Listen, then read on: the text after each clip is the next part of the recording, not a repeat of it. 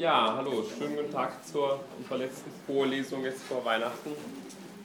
Ähm, legen wir gleich los zum Programm heute. Also im Mittelpunkt steht ja Ferdinand de Saussure und Saussure ist Sprachwissenschaftler gewesen. Von daher also werde ich damit beginnen, zunächst mal versuchen, so eine Abgrenzung zu machen zwischen Sprachphilosophie und Sprachwissenschaft, also auch kurz auf die Geschichte eingehen der Sprachwissenschaft und deutlich zu machen, wo sozusagen auch die letztendlich methodischen Unterschiede sind zwischen dem, was man genereller Sprachwissenschaft und Linguistik bezeichnet, einerseits und eben der Sprachphilosophie. Ich werde dann ausführlich eingehen auf sagen Saussures Sprachtheorie oder eben unter dem Titel Sprache als System. Ähm, versuche ihn da also an die wesentlichen oder zentralen Punkte des sogenannten Strukturalismus ähm, näher zu bringen und ich werde zum Abschluss relativ kurz eingehen auf Wirkung und Rezeption, zwar einfach deshalb, weil der Strukturalismus tatsächlich jetzt nicht für die Philosophie, aber generell kann man sagen, eigentlich für die Geistes- und Sozialwissenschaften sicherlich die wirkmächtigste und wichtigste Theorie überhaupt gewesen ist im 20. Jahrhundert. Ähm, also wir werden auch sozusagen dann das, den Bereich der Philosophie verlassen und werden uns kurz anschauen, zumindest in welchen anderen Disziplinen der, der Strukturalismus also auch noch letztendlich Fuß fassen konnte. Okay, zunächst sozusagen zum Verhältnis von Sprachphilosophie und Sprachwissenschaft. Nochmal zur Wiederholung, wir haben uns ja sagen, diesem Problem der Sprache letztendlich versucht, wenn man so will, multiperspektivisch anzunähern, aus ganz unterschiedlichen Perspektiven und aus unterschiedlichen Blickwinkeln heraus. Die erste und sicherlich zentralste Frage war die gewesen nach dem logisch-epistemologischen Wert oder Status der Sprache selbst. Also das war sicherlich die Frage gewesen, die wir ja dann direkt am Anfang auch bereits in der Antike kennengelernt haben. Diese Fragestellung zieht sich durch und sie wird auch für die sprachanalytische Philosophie nach wie vor, wenn man so will, der haupttragende Aspekt oder der wichtigste Gesichtspunkt sein, unter dem sozusagen Sprache selber thematisiert wird.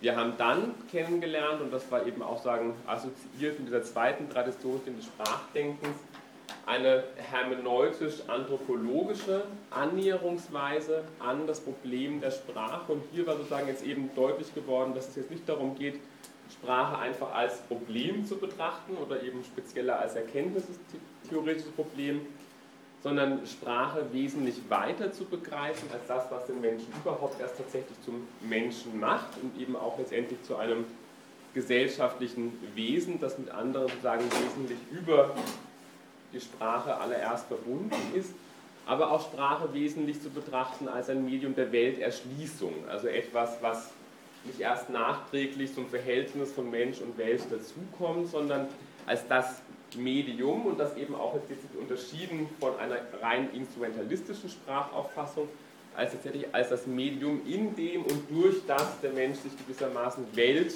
als Welt für sich erschließt.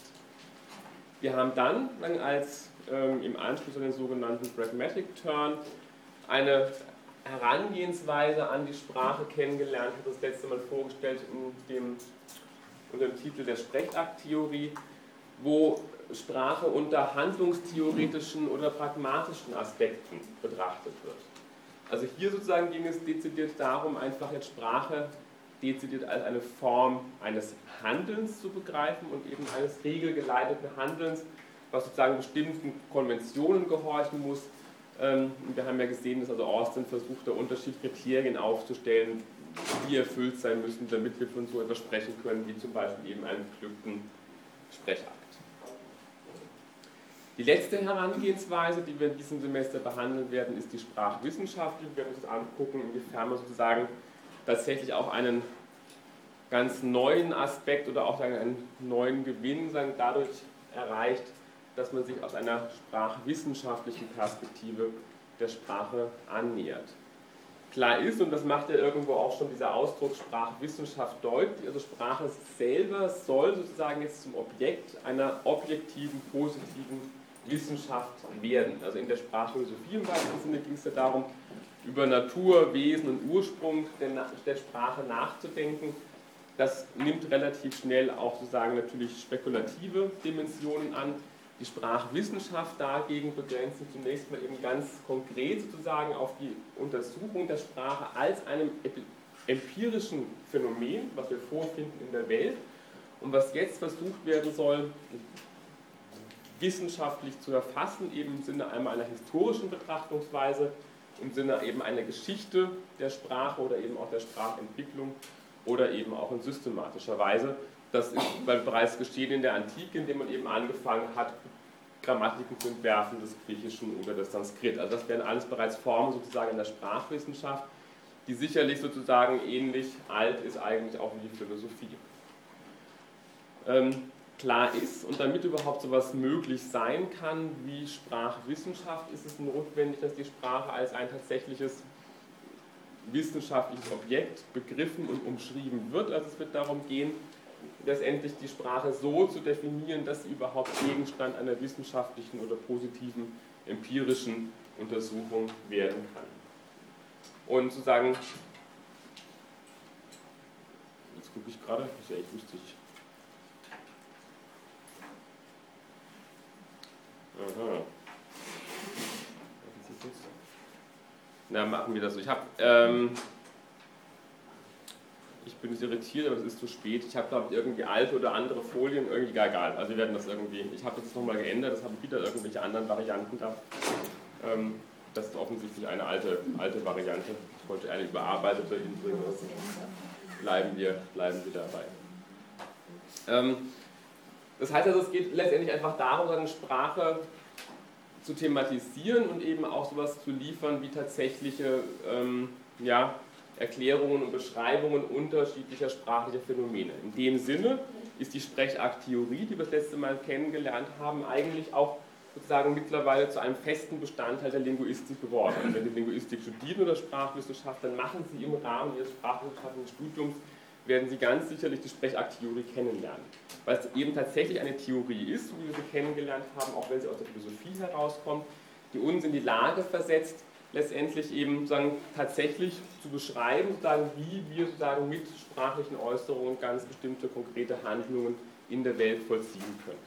Und wir sehen gerade mit der Sprechakt-Theorie wird eben auch sozusagen dieser Übergang bereits geschaffen von der Sprachphilosophie hin zur Sprachwissenschaft. Wenn man jetzt versucht abzugrenzen, wo beginnt eigentlich Sprachphilosophie und wo hört sie auf und wo beginnt Sprachwissenschaft, so kann man das relativ ja, in einer Art, Art eher negativen Bestimmung so formulieren, dass Sprachphilosophie sicherlich immer dann relevant wird, sobald es darum geht, die Idealisierungen oder auch die Reduzierungen selbst nochmal zu thematisieren, die ich vornehmen muss, damit Sprache überhaupt zum Gegenstand eben einer positiven empirischen Wissenschaft werden kann. Also genau an dem Punkt sozusagen, wo der Linguist sagen würde, okay, das ist die Sprache und sozusagen, da denke ich jetzt nicht weiter drüber nach und die wird sagen, als Gegenstand der Untersuchung wäre sozusagen der Philosoph derjenige, der genau sozusagen versucht, an der Stelle einzuhaken und zu gucken, okay, welche Reduzierungen, welche Idealisierungen musst du vornehmen, damit du überhaupt zu etwas kommst wie einer sozusagen objektiven Wissenschaft der Sprache. Historisch betrachtet beginnt die Sprachwissenschaft, also einerseits gibt es bereits Grammatiken, sicherlich in der Antike, aber tatsächlich sozusagen auch der als Disziplin, als eigenständige, ähm, etabliert sie sich erst letztendlich Anfang des 19. Jahrhunderts oder eben an der Schwelle vom, vom 18. zum 19. Jahrhundert. Gegenstand ist zunächst mal einfach die historische Untersuchung der Sprache. Und zwar sagen in einer, in einer vergleichenden Hinsicht. Deswegen spricht man immer auch von der sogenannten historisch vergleichenden Sprachwissenschaft. Ziel ist es immer gewesen, sagen, in, dieser, in dieser historischen Herangehensweise, einfach sozusagen die Verwandtschaftsverhältnisse, wenn man so will, tatsächlich auch im Sinne von Verwandtschaftsverhältnissen zwischen den unterschiedlichen Sprachen aufzuzeigen und ich habe bereits angedeutet, dass eben eine wichtige Errungenschaft der historischen vergleichenden Sprachwissenschaft gewesen ist, zeigen zu können, dass Sanskrit, Griechisch, Latein alles sozusagen Tochtersprachen sind einer sozusagen fiktiv angenommenen Muttersprache, nämlich des sogenannten indoeuropäischen oder indogermanischen. Also korrekt ist das indoeuropäische, die im deutschen Sprachraum spricht man vom indogermanischen, aber politisch korrekt müsste man formulieren, die indoeuropäische Sprachfamilie.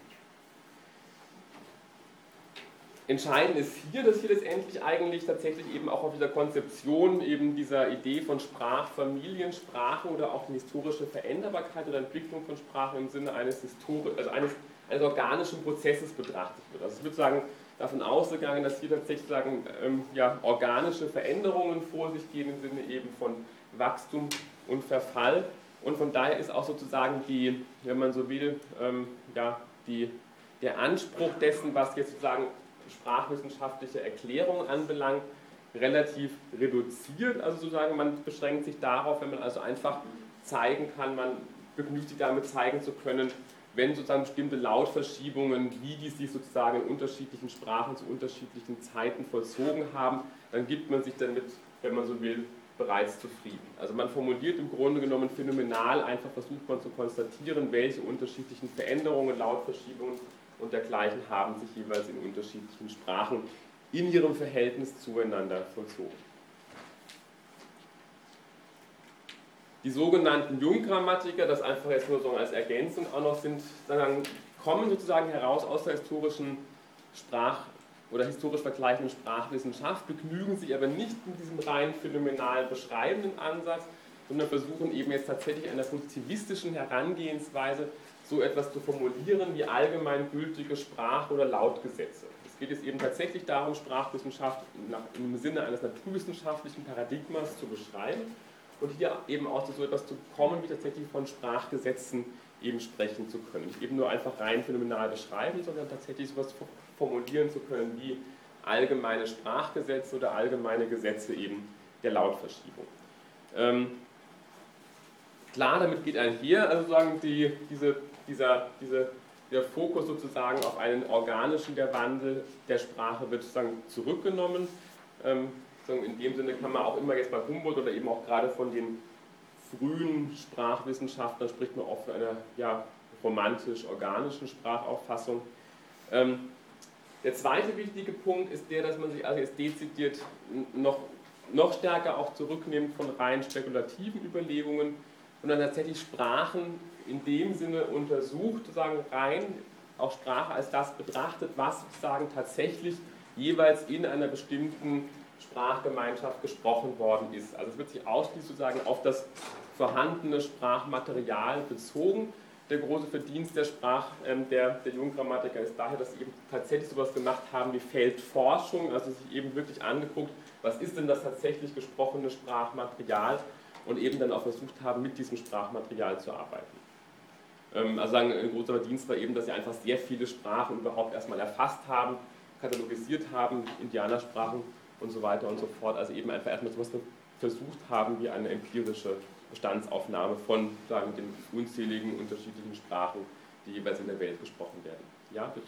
Die Gesamtheit der Äußerungen meint nur die sprachlichen oder auch Signalsprachen oder sowas Nein, es geht jetzt sozusagen nur um konkrete Sprachen, also bei der Untersuchung eben dessen, was wird, also was wird in einer ganz bestimmten Sprache tatsächlich jeweils an konkreten Sätzen tatsächlich artikuliert. Genau, ja. Saussure ist selber sozusagen entstammt dieser junggrammatischen Schule, wird sich aber dann sozusagen im Laufe seiner, seiner Arbeit von den Junggrammatikern kritisch abwenden seine Kritikpunkte sind einmal relativ klar. Also einmal, er will sozusagen diese rein historische Sprachforschung ihre Grenzen verweisen. Also er geht durchaus davon aus, sozusagen, dass es einfach nicht damit getan sein kann, dass wir Sprachen nur sozusagen rein historisch untersuchen, sondern er wird genau natürlich jetzt sozusagen den systematischen Aspekt einer Sprache versuchen, ganz stark zu machen gegen sogar eine rein historisierende, diachrone Betrachtung der Sprache. Ähm, er wird weiter argumentieren, dass natürlich jetzt Sprache einfach mehr ist als einfach nur die Summe aller geäußerten Sätze. Also es ist klar, es wird, er argumentiert jetzt dagegen, es reicht einfach nicht nur sozusagen eine empirische Bestandsaufnahme zu erstellen der Sprache, sondern wenn wir wirklich wissen wollen, was Sprache ist und wie sie funktionieren, dann wollen wir auch tatsächlich wissen, sozusagen, was da mehr dahinter ist, damit sozusagen dieser in Anführungszeichen historisch kontingente Bestand von Sprachmaterial überhaupt so etwas wird, was wir dann als Sprache letztendlich bezeichnen. Das heißt also in dem Sinne ganz klar gilt sein Hauptinteresse einfach der Sprache als Ganzes, der Sprache als System, was er untersuchen möchte. Und in dem Sinne findet sich auch eine Transformation, wenn man so will, seines Geschichtsbegriffes. Er wird zwar weiterhin natürlich historische Sprachforschung betreiben, aber er begreift jetzt Geschichte oder eben auch die Diachroneentwicklung der Sprache, dazu später noch mehr, letztendlich jetzt eben genau als Abfolge, wenn man so will, von unterschiedlichen Zuständen eines Systems. Also Sprache wird immer genau etwas verstanden, was sozusagen in dieser, sagen, als Abfolge eines unterschiedlicher Systeme zu einem jeweiligen bestimmten Zeitpunkt ähm, existiert. Das war jetzt kein schöner Satz, aber kommt dann besser nochmal später. Ich weiß nicht, wo der angefangen hat und wo der aufgehört hat. Sie können das dann überprüfen. Okay, gut.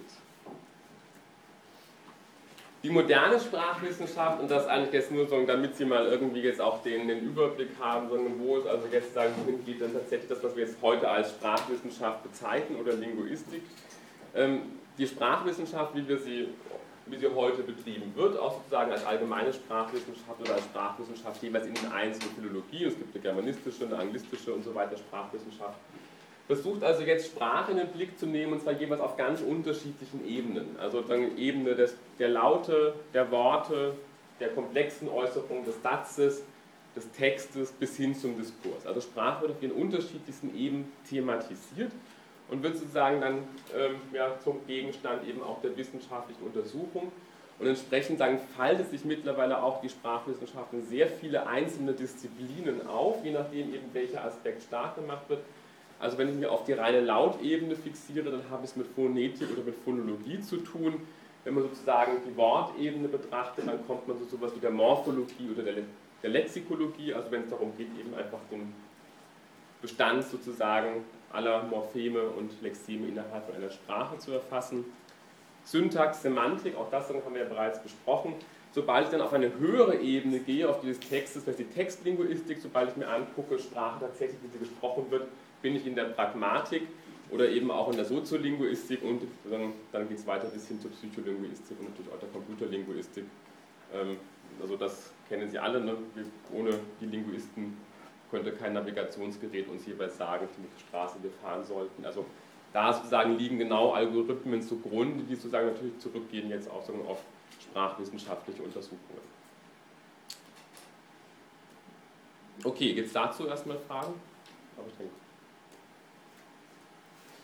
Gut, zu Ferdinand de Saussure. Wichtig ist eigentlich mir, dass auch hier wieder mal klar wird, dass das jemand ist, der nicht aus der Philosophie kommt, der auch keine Philosophie studiert hat, noch niemals Philosophie gelehrt hat tatsächlich.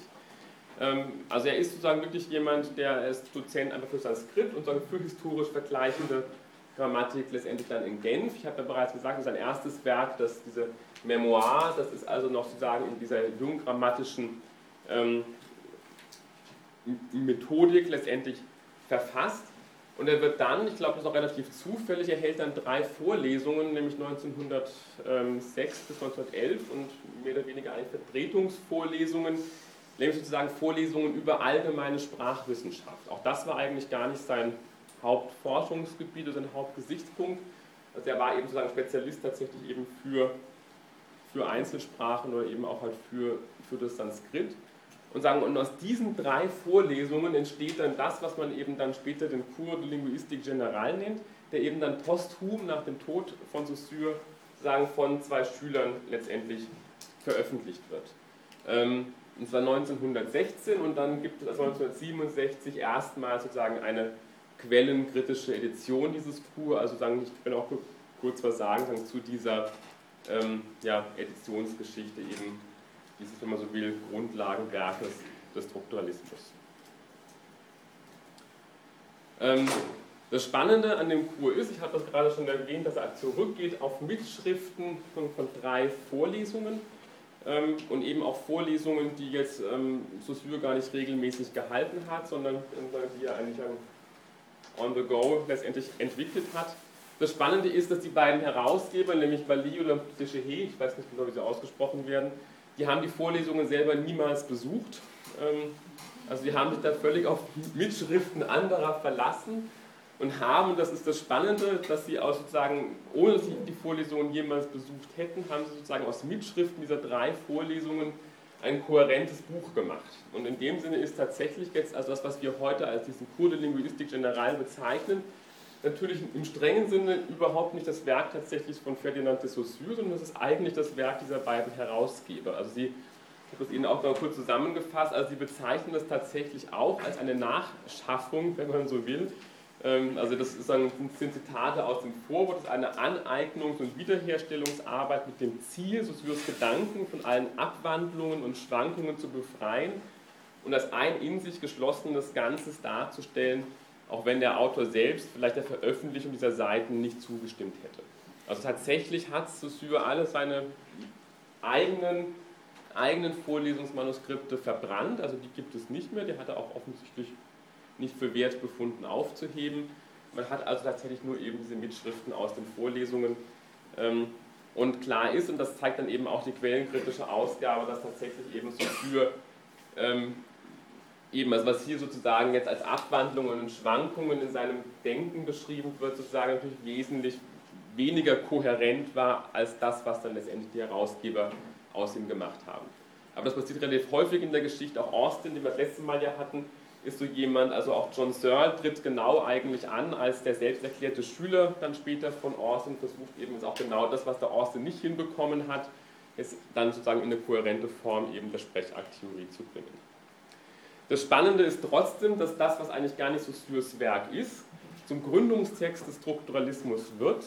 Und noch spannender daran ist, dass eben der Begriff des Strukturalismus in dem ganzen Buch überhaupt kein einziges Mal vorkommt, ähm, also auch das eine interessante sozusagen Rezeptionsgeschichte, aber im Grunde genommen kann es für uns relativ egal sein, weil wenn wir jetzt sozusagen über Saussure sprechen, dann werden wir sozusagen immer uns auf diesen Kur beziehen und insofern ist der Text, auch wenn er sozusagen jetzt nicht dem Originalton von Saussure entspricht, natürlich insofern interessant, als er einfach wirkungsgeschichtlich der Text gewesen ist, der eben auch tatsächlich dann den Strukturalismus als Theorie und Methode in den 20 im 20. Jahrhundert eben dann auch eben so prominent letztendlich hervorgebracht hat.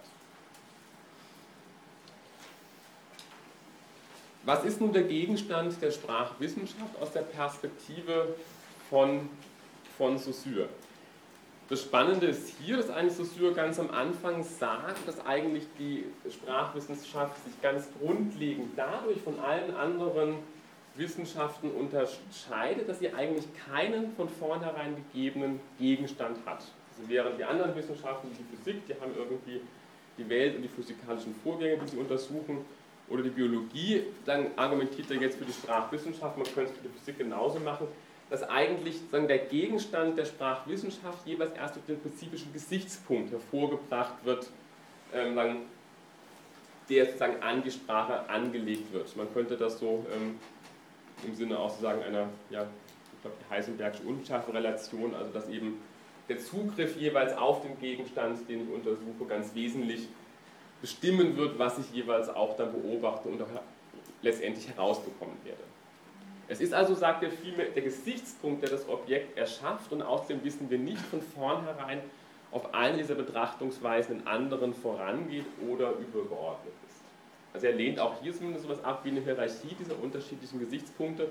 Also Beispiel wäre, ich kann dieses Wort Flasche, kann ich einmal rein phonetisch untersuchen, ich kann mir angucken, welche Laute das sind. Ich kann das aber natürlich auch als sozusagen Ausdruck nehmen, der eine bestimmte Vorstellung bezeichnet, der eine bestimmte Idee oder eine bestimmte Bedeutung hat. Und ich kann es auch betrachten als die Übersetzung des englischen Bottle. Also ich kann sozusagen einen, diesen einen selben Ausdruck unter ganz unterschiedlichen Aspekten betrachte und je nachdem, welchen Aspekt ich wähle, wird letztendlich eben auch sozusagen mein Objekt letztendlich ein unterschiedliches sein. Der entscheidende Clou bei Saussure ist der, dass er also betont, dass eigentlich alle sprachlichen Phänomene immer sozusagen aus zwei, zwei Seiten aufweisen. Also immer sozusagen einen doppelten, einen doppelten Aspekt, sozusagen über einen doppelten Aspekt verfügen argumentiert, und das sozusagen ist es genau dieser Aspekt, der sogenannte Doppelcharakter aller sprachlichen Phänomene. Wir werden uns das dann später im Einzelnen nochmal anschauen. Er sagt also, ich kann einmal jetzt sozusagen den artikulierten Laut hernehmen und ich kann den auf doppelte Art und Weise untersuchen. Ich kann nämlich einmal untersuchen, rein physikalisch-akustisch, ne, das kann ich dann messen, das kennen Sie vielleicht dann, dann mit irgendwelchen Audioprogrammen, wo Sie dann sehen, tatsächlich eben die Wellen, die ein bestimmter Ton erzeugt. Ich kann aber auch einen Laut physiologisch stimmlich betrachten. Ich kann mir angucken, also was sagen, zeigt mir jetzt mein Messgerät, wenn ich ein A artikuliere oder was passiert tatsächlich im Kehlkopf, wenn dann ein Sprecher ein A, also wie muss Zunge und so weiter, Kehlkopf situiert sein, damit überhaupt so etwas möglich ist wie ein artikulierter Laut der und der Form. Dieser Doppelcharakter gilt nach Saussure ganz genauso für die sprachlichen Zeichen. Auch die wiederum bilden eine Doppeleinheit und zwar einerseits aus Laut, beziehungsweise genauer gesagt Lautbild, weil Saussure immer nur sozusagen den Laut als psychische Entität betrachten, niemals als real artikulierten Laut. Und sozusagen einerseits und auf der anderen Seite eben die psychische Vorstellung. Also das Zeichen ist immer schon genauso eine Doppelheit aus Laut, Bild und Vorstellung. Das gleiche gilt für die Ebene der, der menschlichen Rede oder der Sprache. Also auch hier müssen wir eigentlich ganz genau unterscheiden nach Saussure zwischen einerseits der Sprache als einer sozialen Institution auf der einen Seite und der Sprache als der jeweils konkret gesprochenen individuellen Rede. Wenn wir das auch hier sozusagen unterschiedliche Terminologie einführen und immer einmal sagen, das wird dann später noch kommen, dass eben diese individuelle Rede ist sozusagen die Parole, das ist die Rede, die gesprochene Rede und sozusagen die Langue, sozusagen letztendlich die soziale Seite oder eben die Sprache als System.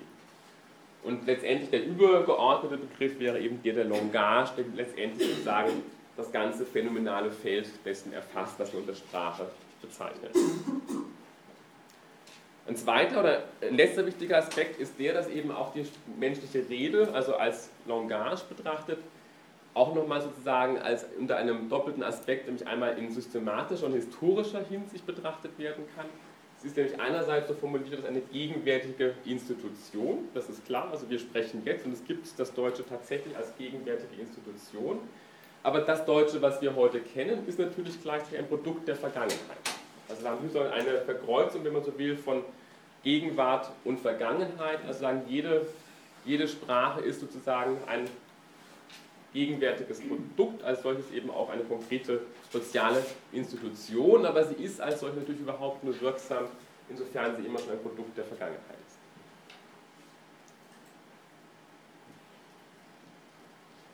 Und damit kommt dann letztendlich Saussure zu diesen nennen das jetzt eben strukturalistischen Basisunterscheidungen, auch gibt da aufpassen, das wird man natürlich von Saussure, werden diese Begriffe nicht verwendet, eben er spricht auch niemals vom Strukturalismus. Selbst der Begriff der Struktur kommt, glaube ich, nur ganz vereinzelt vor im Kurs. Diese Basisunterscheidungen sind eben einmal Langue und Parole, die Sprache und das Sprechen. Wir werden uns das genauer angucken. Die Synchronie und die Diachronie, also einmal in systematischer Hinsicht betrachtet und einmal eben in Diachronie als historischen Aspekt. Das ist die Unterscheidung von signifié und signifiant oder kann man übersetzen als als Signifikat und Signifikant und die Unterscheidung von paradigmatischen Beziehungen, die einzelne Elemente eingehen innerhalb der Sprache und syntagmatischen Beziehungen. Das sozusagen sollte auf jeden Fall das sein, was Sie niemals wieder vergessen werden, wenn Sie diese Vorlesung besucht haben. Also, wenn Sie in irgendeiner Form, ich denke, dass die meisten von Ihnen kommen irgendwie aus den Geisten und Sozialwissenschaften, aber dann diese Unterscheidung von Long Parole, Signifikat, Signifikant, das sind wirklich Unterscheidungen, die werden Sie permanent in Texten finden, also gerade wenn die sozusagen in einem strukturalistischen Fahrwasser letztendlich geschrieben sind. Okay, schauen wir uns zunächst die erste Unterscheidung an, nämlich die von Long und Parole. Ich habe bereits angedeutet, das ist ein Argument, also er sagt, ich kann, und das sagen einmal von Sprache ganz allgemein reden, das wäre im Französischen eben Langage, wir haben dafür keinen entsprechenden Ausdruck. Und ich kann in der Langage letztendlich so unterscheiden, einerseits wie eben sagen, die soziale Institution der Sprache, das wäre die Langue, und auf der anderen Seite eben die konkrete individuelle Rede, das wäre die Parole. Also wenn wir uns das nochmal überlegen, dann wäre Austin jetzt zum Beispiel jemand, der einfach seinen Fokus auf die Parole gelegt hat. Ne? Er betrachtet ja, wie wir gesehen haben, jeweils sprachliche Äußerungen in der jeweils konkreten Sprechsituation. Und diese sprachlichen Äußerungen, so wäre das Argument von Saussure, sind überhaupt nur möglich, weil es sowas gibt wie Sprache als System, eben die sogenannte Langue. Also das Ganze so Regelwerk letztendlich, was überhaupt erst einzelne sprachliche Äußerungen möglich macht.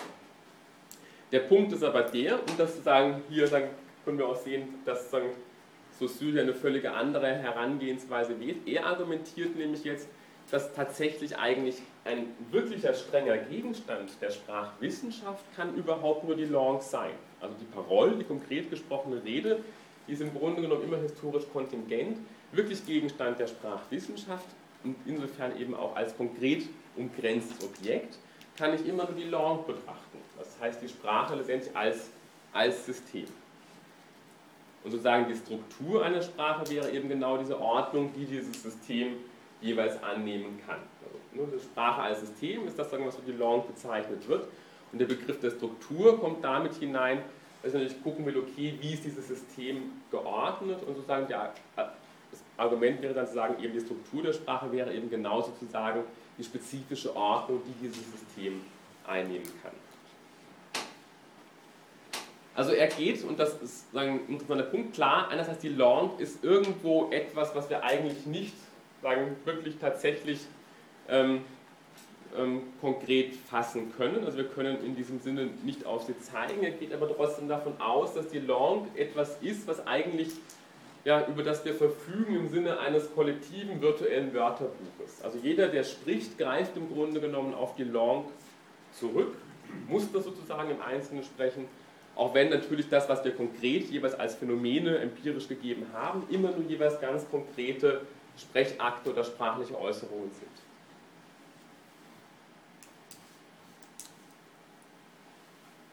Okay, dazu? Fragen?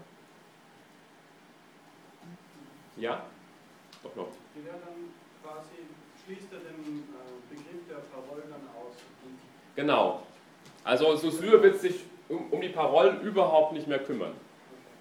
Also das sozusagen wird sozusagen seine Grundentscheidung sein, er wird sagen, die Parole, die ist völlig irrelevant, ich konzentriere mich nur auf die Langue. Also wenn man jetzt so will, nimmt er genau die Gegenposition hin zu Austin. ja? Aber wenn die Sprache bereits ein Produkt, also im Sinne von Langue, ihrer Vergangenheit ist, dann muss sie sich ja kontinuierlich weiter verändern. Genau. Und demnach hat sie ja nie ähm, Grenzen. Ja, aber die muss ich gewissermaßen idealerweise annehmen. Ne? Ich gehe davon aus, dass zumindest jetzt das Deutsche, was ich jetzt untersuche, also innerhalb von jetzt fünf Jahren oder zehn Jahren tut sich da jetzt nicht so wahnsinnig grundlegend viel. Ne? Also sagen jetzt wirkliche sprachliche, auch lautliche Veränderungen, die ereignen sich meistens sozusagen über, über größere Perioden. Ich kann es idealerweise annehmen, also in den letzten 20, 30 Jahren hat sich das Deutsche jetzt nicht wahnsinnig verändert. Ne? Also die großen Lautverschiebungen sozusagen, das findet meistens über sozusagen wesentlich größeren, größeren Zeithorizont statt tatsächlich. Ne? Denkt das Mittelhochdeutsche, Althochdeutsche, also das sind dann ganz wesentlich größere historische Epochen. Ja, aber regional. Wir sagen in Österreich, ich bin verkühlt. In Deutschland macht man mich auch, wenn ich sage, ich bin verkühlt. Ich bin erkältet. Ja, das ist dann Gegenstand der Dialektologie, also da untersucht man dann eben einzelne Dialekte und das sozusagen, das wären dann letztendlich einzelne Ausprägungsformen sozusagen des, des Deutschen, was dann eben im Sinne der, der Dialektologie so nochmal eigens beschrieben werden kann. Und klar, dann kann ich ja auch sagen, einen Dialekt beschreiben. Zum Teil haben ja auch Dialekte eigene Grammatiken, also die auch wesentlich abweichen tatsächlich von dem Standarddeutschen. Das sozusagen ist das, was der Dialektologe sprachwissenschaftlich genau dann macht. Der guckt sich eben einzelne Dialekte an und schaut sich an, okay, welche Lexeme kommen davor, die in anderen Sprachen gar nicht existieren, ähm, aber auch welche grammatikalischen Regeln zum Teil kommen da zum Tragen, die auch sozusagen, oder mindestens andere grammatikalische Regeln, die auch im Standarddeutschen so nie verwendet werden. Ja. Aber wenn ähm, Norm als Wörter bezeichnet wird, dann hat sie sich doch in den letzten 30 Jahren schon stark verändert, wenn man das mit Internet und ganz viel beim Klar, also das heißt ja nicht, dass die Sprache sich nicht verändert. Aber sozusagen die Frage ist, wenn ich Sprache als System beschreibe, sozusagen hat sich das so grundsätzlich verändert, dass ich nicht irgendwie trotzdem das Deutsche beschreiben könnte. Ne? Oder muss ich quasi permanent, also die Grammatik hat sich nicht wahnsinnig verändert. Ne? Also diese, das, was sich tatsächlich verändert, das kann man im Duden ja ganz schön sehen. Da kommen halt irgendwie jedes Jahr, in der Duden-Redaktion sitzt da, wahrscheinlich kommen da jedes Jahr 50, 100 Wörter dazu irgendwie, meistens Anglizismen, aber das kann man relativ übersichtlich erfassen eigentlich. Ja? Was sagen Sie denn zu dem Beispiel, dass der Genitiv langsam Aussterben Was, was soll ich dazu sagen? Der arme Genitiv. Das, da gibt es dieses Buch da, ne? wie ist das irgendwie der der Genitiv? Klar, ja, aber das sind, das sind eben, das sind typische, dasselbe gilt ja für den Konjunktiv oder so. Ne? Also natürlich gilt das, während wiederum ja gerade Dialekte zum Beispiel, das Österreichische kennt den Konjunktiv viel stärker, als das sozusagen jetzt im, im, im Normaldeutschen der Fall ist. Also ja, das sind, das sind typische, das kann man jetzt ähm, bedauern oder nicht und kann sagen, dass natürliche Entwicklungen innerhalb der Sprachentwicklung. Also das ähm, man sollte relativ vorsichtig sein, sowas zu schnell zu sagen, das ist der Untergang des Abendlandes. Also das ist dann, ähm, also es, es, zeigt auch gerade in der Linguistik, dass zum Beispiel jetzt, dass man, es gab immer, no, ich komme jetzt zu weit davon weg, aber also es ist, es ist so, dass man auch zeigt, dass das, wenn man annimmt, dass zum Beispiel bestimmte Sprachformen wie Jugendsprachen, also es gab immer diese, mir fällt das jetzt sozusagen Defizithypothesen, dass man annimmt, dass bestimmte Jugendsprachen einfach reduzierte Sprachen sind, man muss die im Grunde genommen immer nur genauer anschauen, um zu sehen, dass dort einfach sozusagen bestimmte grammatikalische Formen einfach anders kodifiziert sind. Ne, deswegen sind das keine reduzierten Sprachen, das sind andere Sprachen letztendlich, die aber in der Regel trotzdem genauso reichhaltig sind, sozusagen wie das Standarddeutsche zum Beispiel. Also, ähm, aber dazu jetzt nicht mehr. Das geht in Richtung Sprachwissenschaft. Okay, die zweite wichtige Unterscheidung ist die von Synchronie und Diachronie nämlich genau sozusagen, und jetzt ist der, diese Vorentscheidung schon getroffen, also ich kann einerseits die Langage unterscheiden in Langue und Parole, und jetzt kann ich mir die Langue nochmal anschauen, das ist ja so der Gegenstand ähm, der Sprachwissenschaft im Sinne von Saussure, und die Langue kann ich mir nun eben anschauen, einmal im Sinne der Synchronie und der Diachronie. Und die Synchronie bezeichnet einfach ganz banal sozusagen den Zustand eines bestimmten sprachlichen Systems zu einem bestimmten Zeitpunkt, also das Deutsche im Jahre 2011 zum Beispiel. Und die Diakonie sagen dagegen bezeichnet eben letztendlich sagen Beziehungen zwischen unterschiedlichen sprachlichen Systemen zu unterschiedlichen Zeitpunkten. Das habe ich ja vorhin bereits angedeutet, dass eben aus der Begriff letztendlich der Historizität dadurch verändert als einfach Geschichtlichkeit oder diachroner Wandel der Sprache einfach sozusagen eine Beziehung begriffen wird zwischen sozusagen unterschiedlichen ähm, Zuständen des Systems. Also in dem Sinne auch, und hier wieder eine Hierarchisierung, die Saussure vornimmt, geht die Synchronie sozusagen der Diachronie gesehen logisch voraus. Ich kann erst dann, also umgekehrt gesagt, der Punkt ist, der Saussure sagt, ich kann nur die Langue zum Gegenstand der Sprachwissenschaft machen. Und er sagt als zweiten Punkt, ich kann nur dann diachrone, historisch vergleichende zum Beispiel Sprachwissenschaft betreiben, wenn ich vorher synchrone Sprachwissenschaft betrieben habe. Also in dem Sinne geht die Synchronie der Diachronie voraus, weil ich kann keine diachrone Sprachwissenschaft betreiben, ohne so zunächst Synchronie betrieben zu haben. Wie sieht es nun um die Natur, in Anführungszeichen, vielleicht besser des sprachlichen Zeichens aus?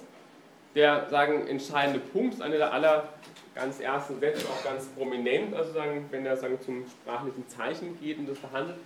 Er sagt, die Sprache ist keine Nomenklatur. Also was er ganz banal gesagt komplett zurückweist, ist alles das, was wir als Namenstheorien der Bedeutung kennengelernt haben. Also Nomenklatur heißt nichts anderes, Sprache besteht nicht aus Namen. Ne? Also sagen, Sprache sagen, ist nicht einfach eine Liste, wie er sagt, von Ausdrücken, die ebenso vielen Sachen entsprechen. Also in dem Sinne sehen wir Saussure als jemanden, der ganz dezidiert von vornherein sagt, also alles, was wir als Namenstheorie in der Bedeutung auffassen, muss eigentlich radikal zurückgewiesen werden. Ne? Und das wäre sozusagen gleich ganz deutlich von Sprache ist keine Nomenklatur. Sprache besteht nicht darin, dass wir irgendwelche Ausdrücke haben, die wie Namenszettelchen gewissermaßen mit den Dingen anheften. Er nimmt jetzt eine ganze Reihe, wenn man so will, radikaler ähm, ja, Veränderungen vor gegenüber so gängigen Sprachauffassungen. Er sagt einmal ganz klar, also Sprache ist nicht eine Verknüpfung von Name und Sache. Und das haben wir auch gesehen, das war eigentlich die gängige Auffassung auf viele Sprachtheorien, dass sozusagen, wenn wir sprechen, wir in irgendeiner Form im Sinne eines intentionalen oder bedeutungsstiftenden Aktes das, was wir bezeichnen wollen, einen Wunsch oder eine Vorstellung oder einen Gegenstand, den wir sehen in der Welt, mit einem bestimmten Namen bezeichnen. Ne, das war ja bei Locke zum Beispiel eine Konzeption gewesen, geht aber im Grunde genommen durch alle sozusagen Sprachtheorien durch, die wir auch bisher kennengelernt haben. Ein zweiter radikaler Schritt ist der, dass er sagt, also er lehnt eigentlich so etwas die Vorstellungen, die von vornherein existieren würden gegenüber der Sprache, auch radikal ab. Also er sagt, wir, wir haben nicht sozusagen erst von vornherein gegebene Vorstellungen, die wir dann gewissermaßen mit Ausdrücken bezeichnen, in dem Sinne von eben etwas steht für etwas anderes. Also wir werden das noch sehen, wie das, das genauer zu denken ist, aber er geht davon aus, also sprachliche Zeichen sind nicht einfach repräsentativ. Sie stehen nicht einfach für etwas anderes. Ich kann anders diese Trennung überhaupt nicht vollziehen, sondern zwischen dann dem sprachlichen Ausdruck und sozusagen dem Ding oder der Vorstellung, für das dieser steht. Und was sozusagen auch eine ganz radikale Vorgehensweise ist, er sagt also referenzielle Fragen, die gesamte referenzielle Funktion sprachlicher Zeichen interessiert mich überhaupt nicht. Also der Punkt ist klar, er interessiert sich nur für die Long als System. Und er sagt diese, wenn man so will, eigentlich die zentrale Grundfrage, die ja eben auch an der ähm, sagen, am Grunde der Sprachphilosophie steht, ist ja genau die Frage, wie ist es möglich, sich mit sprachlichen Ausdrücken auf Dinge zu beziehen, also der Frage des Bezugs, der Referenzialität. Das ist eine Frage, die Saussure einfach ausklammert. Er sagt, das interessiert mich einfach nicht. Dadurch reduziert er natürlich einen ganz wichtigen Aspekt der Sprache, aber auf der anderen Seite gewinnt er, wenn man so will, eine ganz große Freiheit. Wir werden dann aus dem, worin eben diese Freiheit besteht, dadurch gewinnen, dass er eben genau alle Fragen oder die referenzielle Funktion von Sprache wenn man so will, erstmal vollkommen suspendiert. Wie schaut nun das sprachliche Zeichen auf? Und ich habe Ihnen diese schönen Grafiken, die sollten Sie auch nie vergessen, die sind aus dem Kuh heraus kopiert.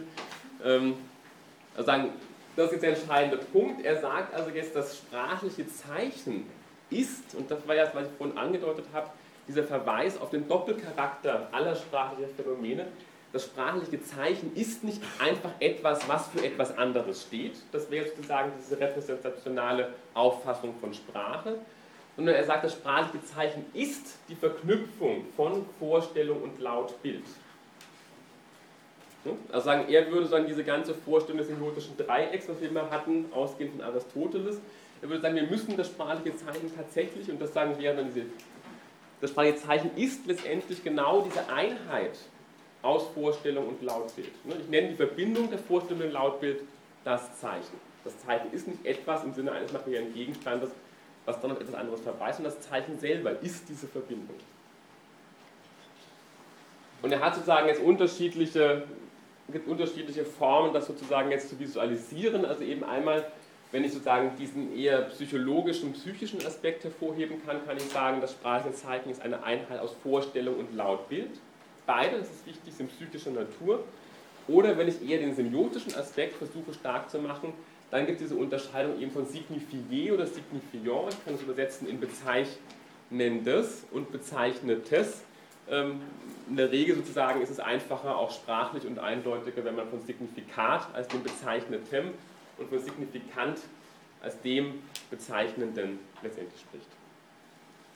Auch die entsprechenden Formulierungen im, im im Englischen. Okay.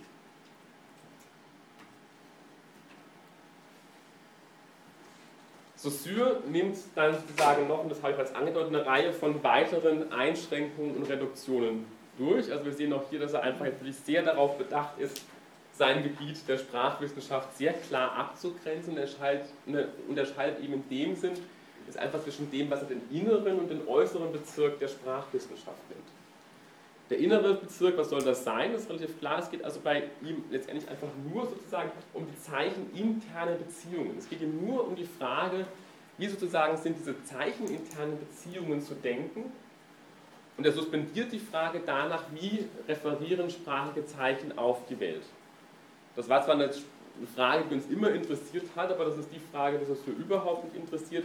Also er will sozusagen sich genau nur sozusagen Sprache als System anschauen, quasi als geschlossenes System. Und es interessieren ihn nur in diesem System die Beziehungen, die die Zeichen in dem System zueinander einnehmen können. Hm?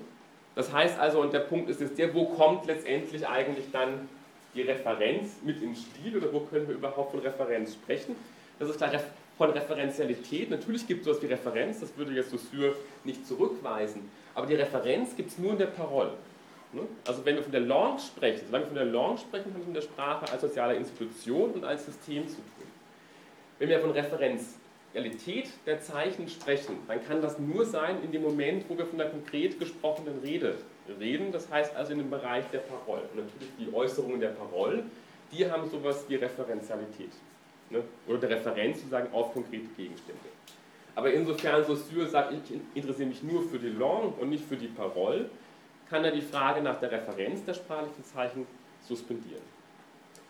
Ich habe Ihnen das in Klammern geschrieben, diese Unterscheidung von Type und Token.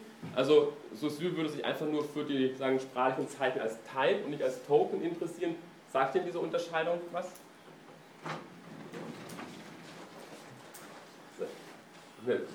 Quasi atomare Stücke von Kreide da. Was? Wo? Ah, wunderbar. Die anderen sind echt dermaßen klein, das sind Fingernägel groß. Also wenn man so diesen Satz nimmt,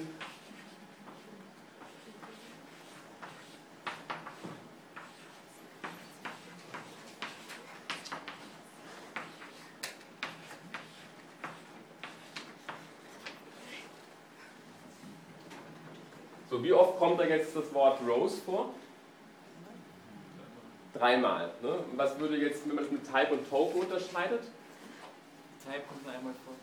Richtig. Also es kommt dreimal kommt das Wort Rose vor. Das wären also drei Tokens. Ne? Also dreimal sozusagen drei konkrete Erscheinungsformen des Wortes Tokens, beziehungsweise genauer gesagt sozusagen drei Tokens des einen Types Rose.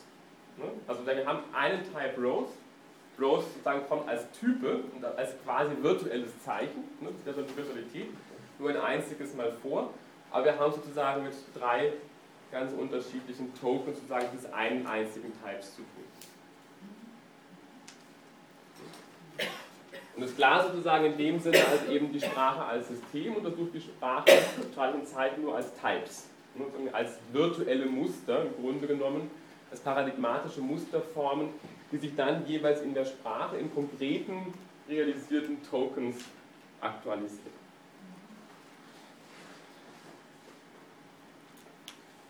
Und weiter, und er sagt, ja, bitte?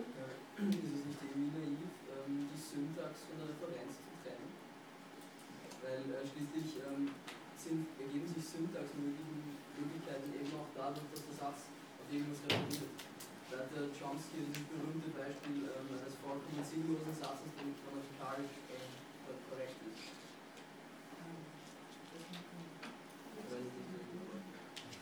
Ja, farblose Ideen schlafen lautlos. Ähm, Syntaktisch korrekter Satz. Ähm, Ja, aber das würde, also das, das, das also da glaube ich, wär da wäre jetzt Chomsky voll auf der Seite von Saussure. Also, weil es ja auch dem Chomsky darum geht, also der Saussure sagt, wir müssen konkret unterscheiden, aber die Grammatik darf eigentlich nicht davon affiziiert werden, von sozusagen, wie wir, also gerade Chomsky wäre jemand, der voll auf Saussures Seite ist, ne? weil er sagt, es gibt so etwas wie eine Universalgrammatik, also weil das wäre das Argument zu sagen, okay, ich kann mir Sprache tatsächlich als System anschauen, unabhängig von ihrer konkreten Realisierung. Klar, wir haben ja sagen, es ist ja der, der, der Witz der, wir versuchen jetzt mal sozusagen eine völlig andere Herangehensweise. Wir sehen ja schon sozusagen, dass jetzt natürlich hier auch Saussure jemand ist, der wiederum eine Extremposition einnimmt. Aber das Spannende ist jetzt zu sehen, was gewinne ich, wenn ich jetzt die Extremposition einnehme und sage, ich gucke mir überhaupt nicht die Parolen an und nur die Long. Ne? Austin wäre ja jemand gewesen, der eigentlich sagt, ich gucke mir einfach nur die Parole an, ne, die konkreten Äußerungen in der Rede und versucht dann letztendlich bestimmte Regeln abzuleiten. Aber Saussure würde argumentieren, die Grammatik darf nicht dadurch beeinflusst werden, wie ich einen Satz, also sozusagen von der konkreten Realisierung, das, das darf die Grammatik nicht beeinflussen.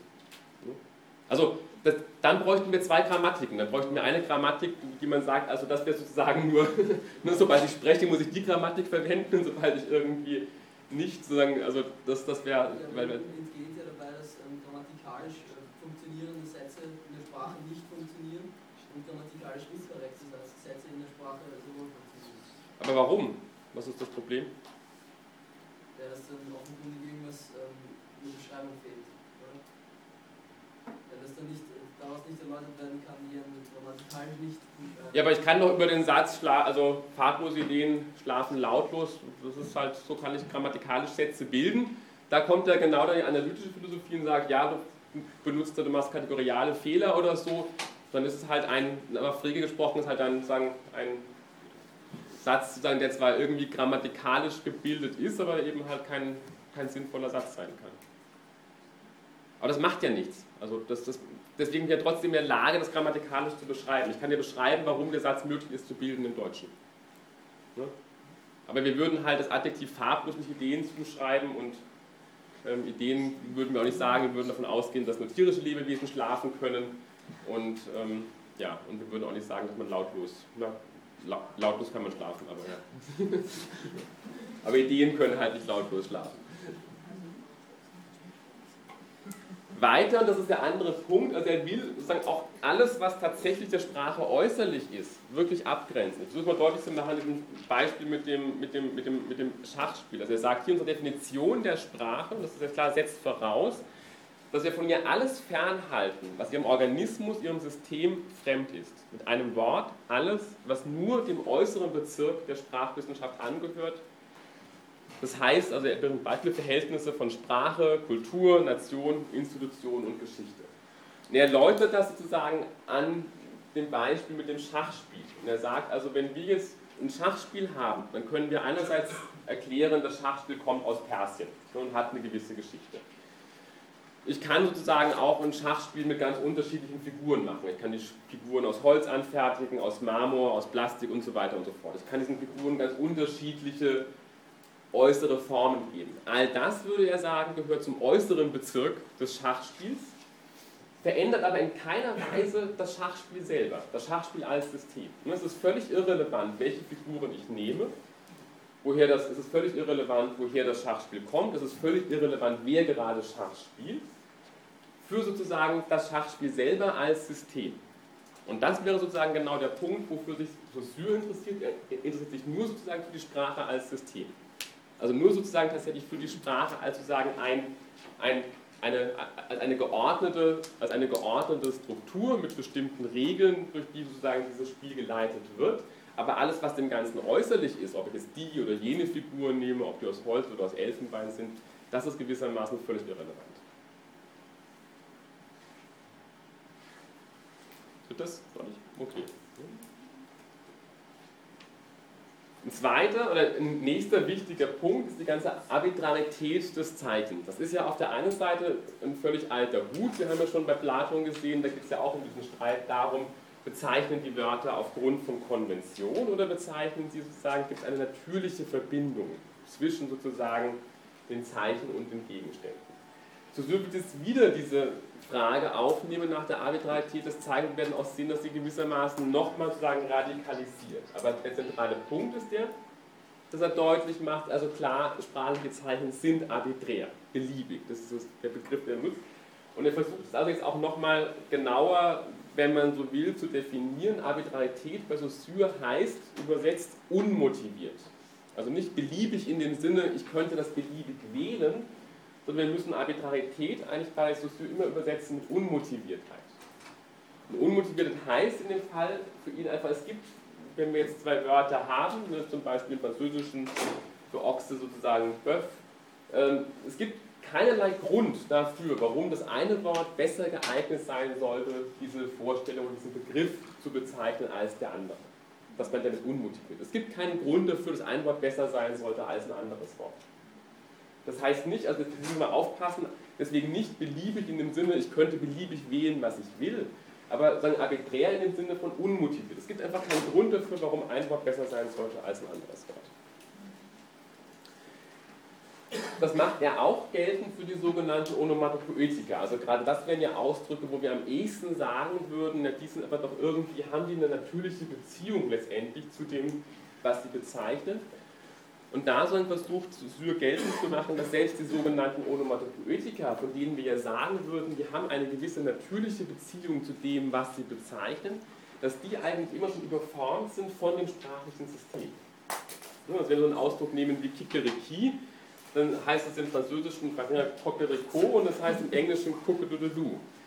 Also offensichtlich, alles, was wir als onomatopoetische Ausdrücke bezeichnen würden, sieht in jeder einzelnen Sprache völlig anders aus. Was damit deutlich wird, ist, dass auch bei den sogenannten Onomatopoetika immer schon die Sprache als System sozusagen auf, auf diese Begriffe zugegriffen hat. Und wir in dem Sinne niemals sowas haben wie reine Onomatopoetika, sondern immer eigentlich schon sprachliche Ausdrücke, die Teil eines sprachlichen Systems sind und als solche auch eben durch das System überformt werden und niemals sozusagen reine onomatopoetische Ausdrücke faktisch sein können. Ja? Also motiviert sie ja dennoch irgendwie von, beim, beim Bockelhahn jetzt von, von seinem ursprünglichen aus. Also deswegen kann man ja nicht sagen, sie motiviert. Und Ja, aber viel Ähnlichkeit ist dann nicht mehr, oder? Also was, aber, irgend, aber, wo, aber wo ist die Ähnlichkeit noch? Da würde ich mit, jetzt- da würde ich mit Wittgenstein argumentieren. Ne? Also wenn, wenn wir uns jetzt mehrere Sprachen anschauen, wenn wir uns alle Sprachen anschauen, die es gibt, werden wir wahrscheinlich irgendwo noch Familienähnlichkeiten erkennen können irgendwie. Aber es wird sicherlich kein gemeinsames Merkmal geben, was allen diesen Sprachen gemeinsam ist tatsächlich. Aber ich glaube, sie versuchen ja schon das abzubilden, was der Bockelhahn tut. Ja, vielleicht versuchen sie das, aber sie tun das, aber es ist immer schon überformt von der Sprache als System. Ne? Also welcher Hund macht Wow Wow? Na mal ehrlich, also kann man einen Hund Wow Wow machen? Nee, kein Hund macht Wow Wow. Also, hm? Nicht mal annähernd macht der Wow Wow. dass Also das, das, das komplett entspricht, ist ja klar, aber dass, dass vielleicht der Versuch stattfindet dass eben die Sprache schon immer beeinflusst ist. Ja, aber die Sprache ist immer schon mehr System. Das ist der Punkt, den Saussure versucht zu machen. Ne? Egal wie sehr ich mich versuche, egal wie sehr ich versuche, sozusagen den Dingen nahe zu kommen, das System ist immer schon stärker. aber dann würde ich nicht sagen unmotiviert.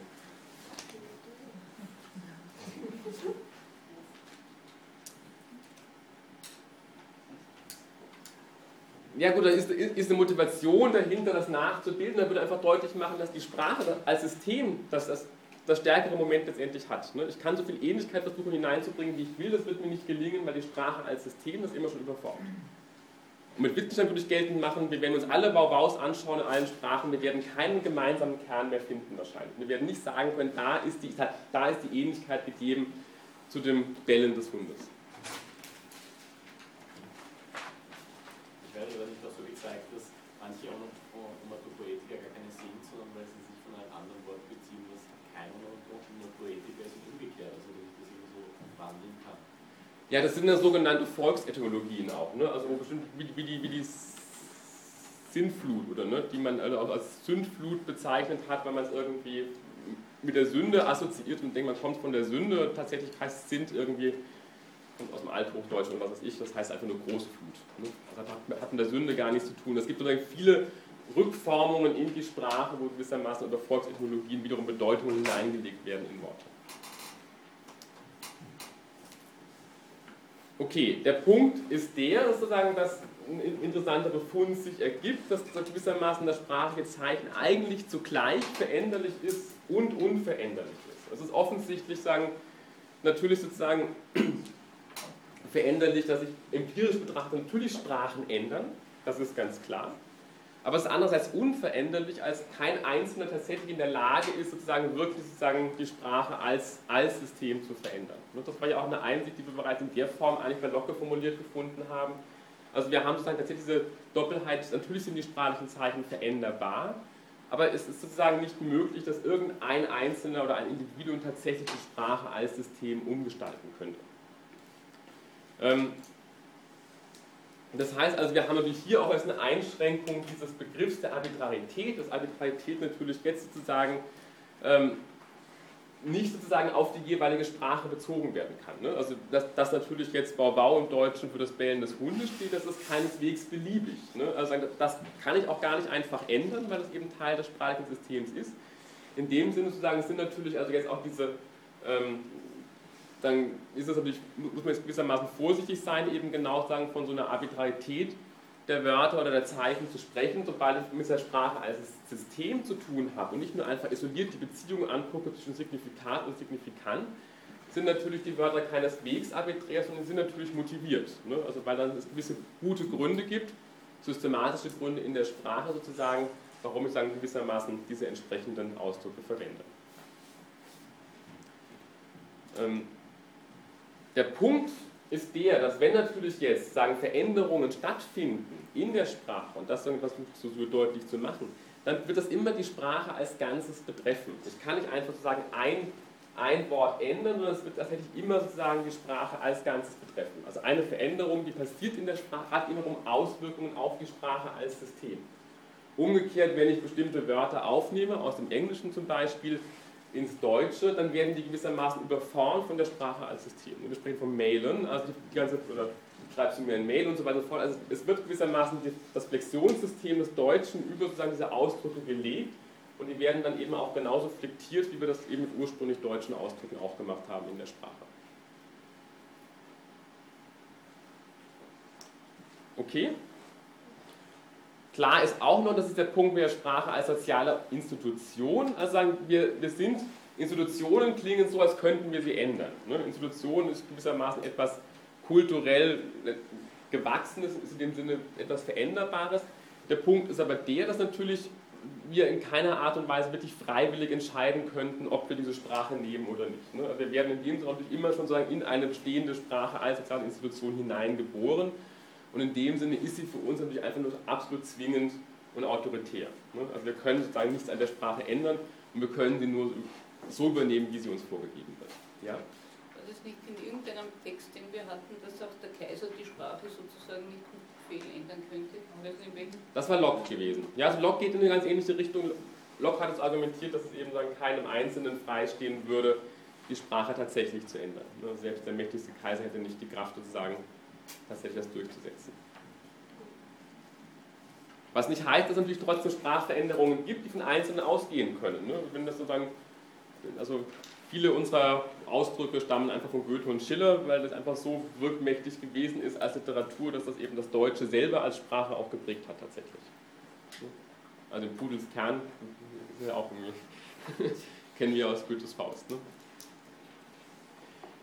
Der entscheidende Punkt ist nun der, wie kommt jetzt diese Verbindung eigentlich zustande? Also wie, wie, wie, wie kommen wir zum sprachlichen Zeichen? Wie kommt die Verbindung zustande von Vorstellung und Laut-Bild? Wie kommt die Verbindung zustande von sagen, Signifikat und Signifikant? Und wir haben ja gesehen, also er sagt, einerseits ist es klar, es geht nicht sozusagen darum, dass wir uns das in irgendeiner Form als einen intentionalen Prozess vorstellen. Also wir hätten einfach feststehende Vorstellungen, die dann gewissermaßen nachträglich mit Namen versehen werden. Er weist aber auch die umgekehrte Argumentation zurück. Man könnte ja sagen, okay, es gibt halt sprachliche Zeichen ne, und die artikulierten Laute gewissermaßen determinieren dann letztendlich sozusagen unsere Vorstellungen.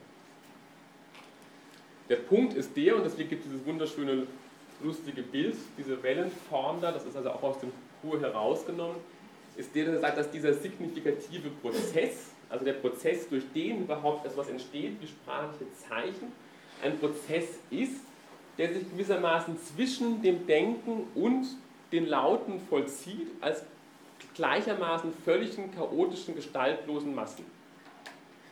Also der signifikative Prozess und dann die Sprache, das wären genau diese strichelten Linien. Nur wir haben hier meinetwegen das Denken und hier haben wir die Laute. Was Sprache macht, ist genau, dass sie hier sozusagen diese Linien setzt, also Sprache sozusagen greift ein in diese beiden gestaltlosen Massen und verbindet sie gewissermaßen. Das heißt also in dem Sinne ist tatsächlich Sprache Gliederung, Artikulation. Also Sprache ist der Prozess oder der, signifikative Prozess ist der, durch den eben diese beiden gestaltlosen Massen, die Vorstellungen einerseits und die Laute andererseits, in eine geordnete, strukturierte Beziehung zueinander treten. Ja? Warum was?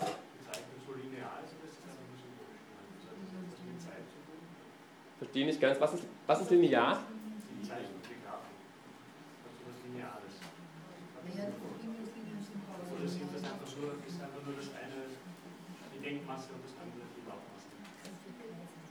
Das eine ist die Denkmasse, also ich weiß nicht genau, was Sie meinen, dem Linearen. Das eine ist, das ist nur der Versuch, das ist ja nur eine Vorsitzbezeichnung. Ne? Also ich würde auch gar nicht wird, ob sie von Saussure ist, weiß ich auch nicht. Wahrscheinlich ist sie von diesen beiden Herausgebern, aber es ist einfach dieser Versuch, das irgendwie deutlich zu machen. Also dieser Prozess, wenn man sich jetzt anguckt, im Grunde genommen, wie stellt sich jetzt sozusagen der, der Strukturalismus diesen signifikativen Prozess vor?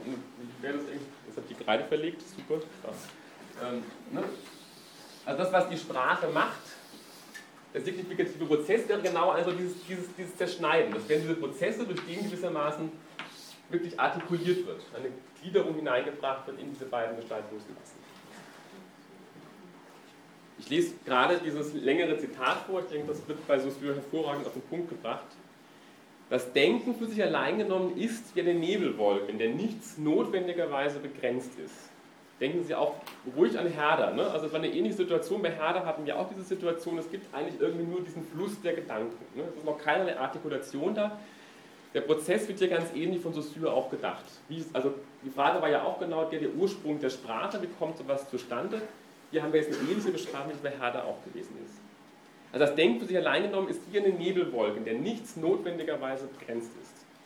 Es gibt keine von vornherein feststehenden Vorstellungen und nichts ist bestimmt, ehe die Sprache in Erscheinung tritt. Umgekehrt, die lautliche Masse ist ebenso wenig etwas fest abgegrenztes und klar bestimmtes.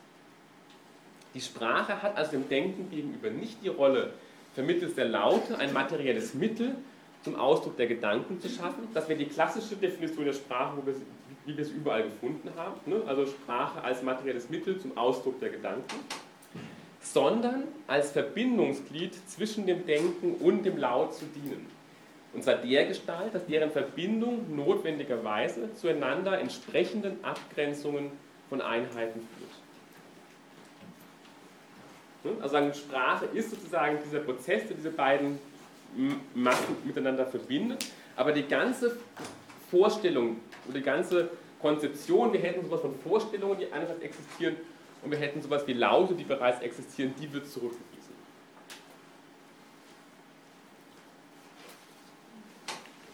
Dieser signifikative Prozess und das, was ich dir hier angezeichnet habe, illustriert eigentlich nochmal sehr anschaulich genau eben jetzt mit diesem mit diesem Prozess des Zerschneidens eines Blattes Papier. Also wir können uns im Grunde genommen das nochmal anders vorstellen, das ist auch sein Beispiel, das er bringt. Wir können uns das vorstellen, sondern auch wie ein Blatt Papier. Ne? Das wäre einfach so diese, das Blatt Papier hat immer eine Ober- und eine Unterseite. Und was Sprache und was der signifikative Prozess machen würde, wäre jetzt das Zerschneiden dieses Blattes Papier. Und ich kann die Oberseite nicht zerschneiden, ohne die Unterseite auch gleichzeitig zu zerschneiden. Und durch das Zerschneiden gewissermaßen gewinne ich sowas wie eine Struktur. Ne, vorher einfach nur ein großes Papier und dann bin ich gewissermaßen eine Struktur und aus dieser Struktur letztendlich bildet letztendlich dann die Sprache. Ich lese es auch gerade mal vor. Die Sprache ist ferner vergleichbar mit einem Blatt Papier. Das Denken ist die Vorderseite und der Laut die Rückseite. Man kann die Vorderseite nicht zerschneiden, ohne zugleich die Rückseite zu zerschneiden.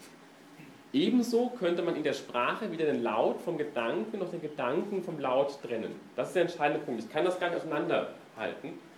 Die Sprachwissenschaft arbeitet also auf einem Grenzgebiet, wo Elemente von zweierlei Natur sich verbinden, also Laut und Vorstellung. Diese Verbindung schafft eine Form, keine Substanz. Das ist jetzt der entscheidende Punkt. Also das sagen, da vertritt jetzt Saussure ganz dezidiert eine antisubstantialistische und antiessentialistische Sprachkonzeption. Er sagt, es gibt nämlich keinerlei Substanz in der Sprache, es gibt auch keinerlei Essenz, Essenz im Sinne von gegebenen Vorstellungen oder Ideen. Es gibt nur Form. Es gibt keinerlei Substanz, es gibt nur Form und Sprache geschafft genau sozusagen nur sagen eine Form. Das heißt also, nochmal anders formuliert, wie ich es unten ausgedrückt habe, dass eben jetzt sprachliche Ausdrücke in keiner Art und Weise sagen, weder sozusagen durch ihre Vorstellungsseite oder ihre psychisch-gedankliche Seite noch einfach durch ihre psychisch-lautliche Seite bestimmt werden. Und tatsächlich einfach nur durch die Form, die sie einnehmen, und wir werden später gleich sehen, eben durch die Abgrenzung, die Differenz, die sie einnehmen zu anderen sprachlichen Einheiten. Ja? Ja, dazu habe ich eine Frage. Und zwar habe ich noch nicht verstanden, wie das dann die Verbindung schafft dazu, dass sich zwei Individuen verständigen können. Also das interessiert ihn ja nicht. Wir sind nur auf dem Gebiet der Langue. Es geht überhaupt nicht, es geht überhaupt nicht um den, das ganze Moment der Parole, es geht überhaupt nicht um den tatsächlichen Sprachprozess. Er guckt sich jetzt wirklich nur an, sozusagen, also eine, ne, eine virtuelle Vorstellung dessen, sozusagen, wie sagen, sich Sprache tatsächlich sagen, artikuliert und gliedert. Wobei die zwei ähm, gestaltlosen Massen dann einerseits das Denken und andererseits die Laute werden? Ja. Und Sprache, und Sprache ist das, was das gliedert. Aber es gibt, es gibt, es, es, es gibt hier keine Menschen, ganz banal gesagt. Also, das, äh, ja, ne? also das ist nämlich jetzt die, Das darf man natürlich nicht vergessen, also das kann natürlich, Saussure kann das alles nur machen und natürlich ganz stark idealisiert. Ne? Also es gibt in diesem Prozess gibt es noch keine Menschen in irgendeiner Form. Ne? Also wir haben nicht diese Szene, deswegen haut die Szene auch nicht ganz hin mit dem Herder. Ne? Der Herder sieht ja konkret, imaginiert den Menschen, der dieses Schaf betrachtet, also dann ähm, bei, bei Saussure wird das rein formal abstrakt beschrieben. Ne? Also es gibt keinerlei, das war der Herder Verweis vielleicht ein bisschen irreführend, also es, es, es gibt hier keine Menschen, es gibt hier sozusagen auch kein Subjekt, was in irgendeiner Form irgendetwas wahrnehmen würde. Ja? Wobei ich das Bild des Zerschneidens etwas scharf finde, weil das vermeidet ja oder verhindert, dass dann doch wieder Gedanken und Laute sich anders konfigurieren. Nicht zerschneiden ist irgendwie, ich weiß nicht, wie ich sagen soll, aber die Verbindung ist damit eine endgültige. Ja. Wogegen aber die Denkwolke sich ja immer wieder zurückschieben kann. Nicht? Also ja, aber die Denkwolke wäre der Zustand vor der Sprache. Ne, dann wäre vor, dann, das ist sozusagen der Zustand des Kindes, bevor es sprechen kann. Ne? Also das wäre der Zustand vor der Sprache. Da kann ich nichts artikulieren. Da kann ich auch nicht denken. Also sagen, da sind keine intelligiblen sozusagen Fähigkeiten möglich. Na klar, brauche ich die Sprache, ich brauche genau diesen signifikativen Prozess, damit sich überhaupt so etwas ergibt wie eine Gliederung. Das heißt auch natürlich damit sozusagen gewisse feste, feste Gliederungsstrukturen sich dann ergeben durch diesen signifikativen Prozess. Also nach diesem Zerschneiden sind diese Nebelwolken weg. Das heißt, in dem Moment, wo ich mich artikuliere, habe ich entschieden. Nein, nein, eben nicht mit dem Artikulieren. Er, er versucht es ja, es geht nicht um das Artikulieren. Es, es, es gibt keine Menschen, die artikulieren in, in dem Moment. Nein, aber es gibt einen Laut. Oder ja. sagen wir so, in dem Moment, wo der Laut der Vorstellung zugeordnet ist, ist entschieden. Nicht mit dem Schnitt. Ja, genau. Also es gibt, aber er, beschreibt hier nur die Sprache als System. Ne? Also Sie müssen aufpassen, es geht wirklich um diese rein idealisierte Konzeption, wie kann ich mir sowas vorstellen, wie kommt sozusagen, ne, also er versucht zu beschreiben, wie sozusagen sowas wie Sprache als System überhaupt zustande kommt. Und nach dem Zerschneiden hätte ich eine Sprache als System. Und vorher habe ich gar nichts, dann habe ich nur diese Nebelwolken.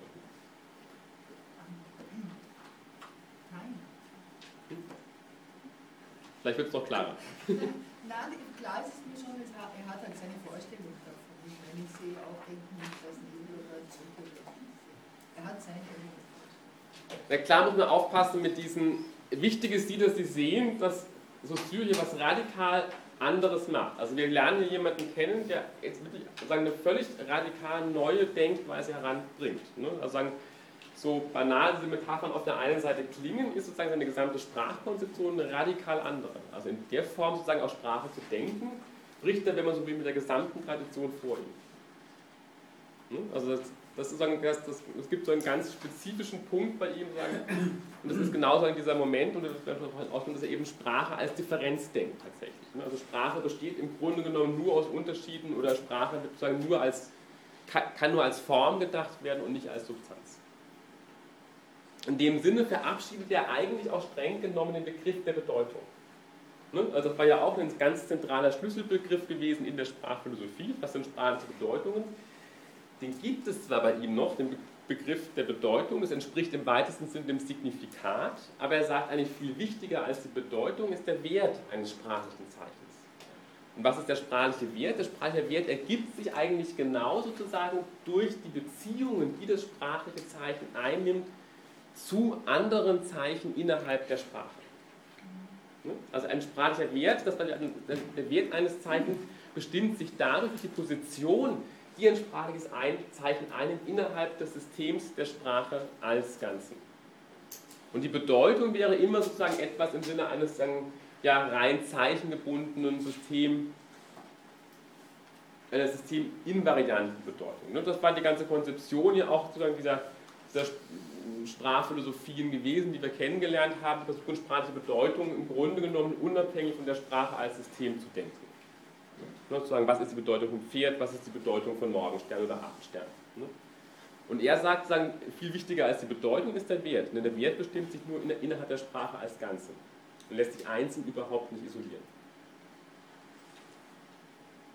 Und ich kann mir nun so an diesen sprachlichen Wert jeweils sozusagen von einerseits aus der Perspektive des Signifikats anschauen, also das heißt der Vorstellung, oder aus der Perspektive des Signifikanten, das heißt sozusagen der Laute betrachten. auf beiden Seiten sozusagen hat dieser Begriff des Werts eine ganz wichtige und entscheidende Rolle.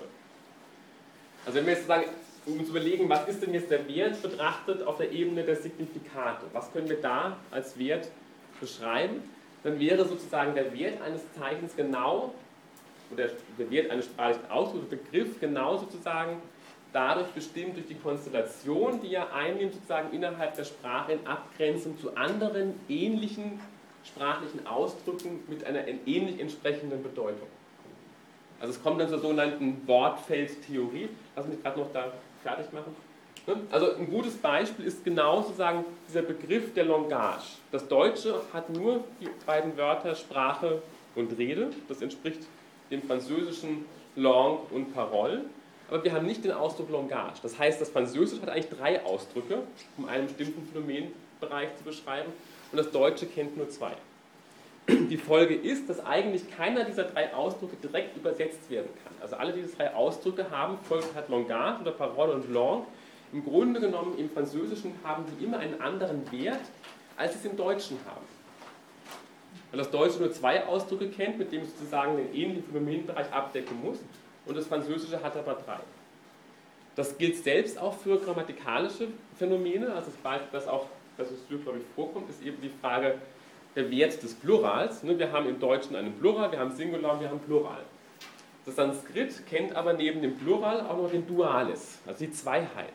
Das heißt, dass natürlich damit auch der Wert des Plurals im Deutschen niemals genau der Wert im Sanskrit sein kann, weil das Sanskrit ja neben dem Plural auch noch den Dualis kennt und somit eben der Wert sozusagen innerhalb des grammatikalischen Systems des Plurals im Sanskrit ein anderer ist als im Deutschen. Ja? Ja? Aber um irgendwelche Werte zu ermitteln, muss man sie in Bezug darauf betrachten, dass sie Referenzen darstellen. Das heißt, man braucht erst eine Referenzstruktur, eine potenzielle Struktur, um überhaupt eine Wertstruktur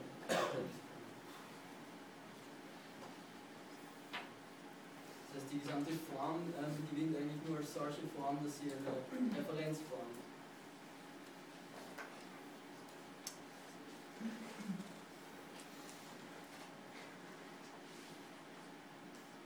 also wenn ich jetzt das genau im Einzelnen beschreiben würde wollen, klar, dann müsste ich wieder anfangen, also im geht es jetzt um Sprache sozusagen jetzt systematisch zu denken. Aber wenn ich jetzt anfangen würde, tatsächlich im Sinne der Wortfeldtheorie zum Beispiel zu beschreiben, was die Bedeutung von Langage oder Lang ist, dann müsste ich mir natürlich im Sinne von Wittgenstein angucken, wie wird das Wort wirklich gebraucht in der Sprache. Genau, das schon. Denkt ihr hauptsächlich über Einzelworte nach? na, also jetzt, das, es geht jetzt hier schon sozusagen um das sprachliche Zeichen. Das heißt im Sinne, sagen, idealerweise auch wieder sozusagen um, natürlich sagen, um einzelne sprachliche Zeichen. Ja. Aber klar, das ist immer so eine ganz problematische Idealisierung irgendwie, die natürlich auch in dem Sinne niemals ganz funktioniert. Okay.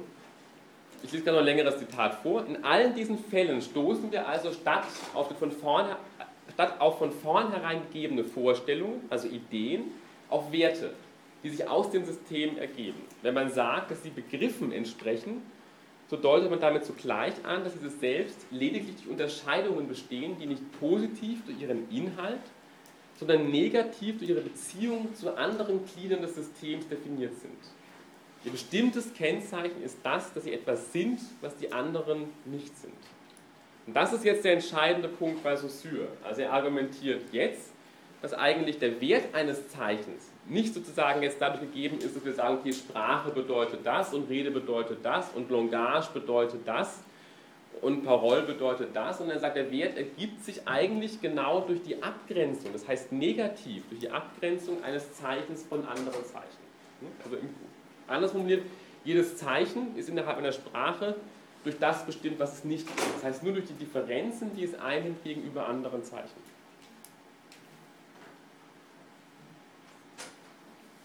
Wir können das, um mal zu verdeutlichen, jetzt auch sozusagen diesen sprachlichen Wert oder diesen sprachlichen Wert von der Lautseite anschauen. Auch hier sozusagen ist genau der entscheidende Punkt der, dass eigentlich das, was den Laut zum Laut macht, nicht sozusagen als seine spezifische Eigenschaft ist, das A's oder das B oder das K, sondern dass die wesentliche Fähigkeit darin besteht, zu sagen, dass der Laut sich unterscheidet von anderen Lauten. Also eine Sprache und ein Laut kann nur insofern funktionieren, dass er genau sich unterscheidet von anderen Lauten.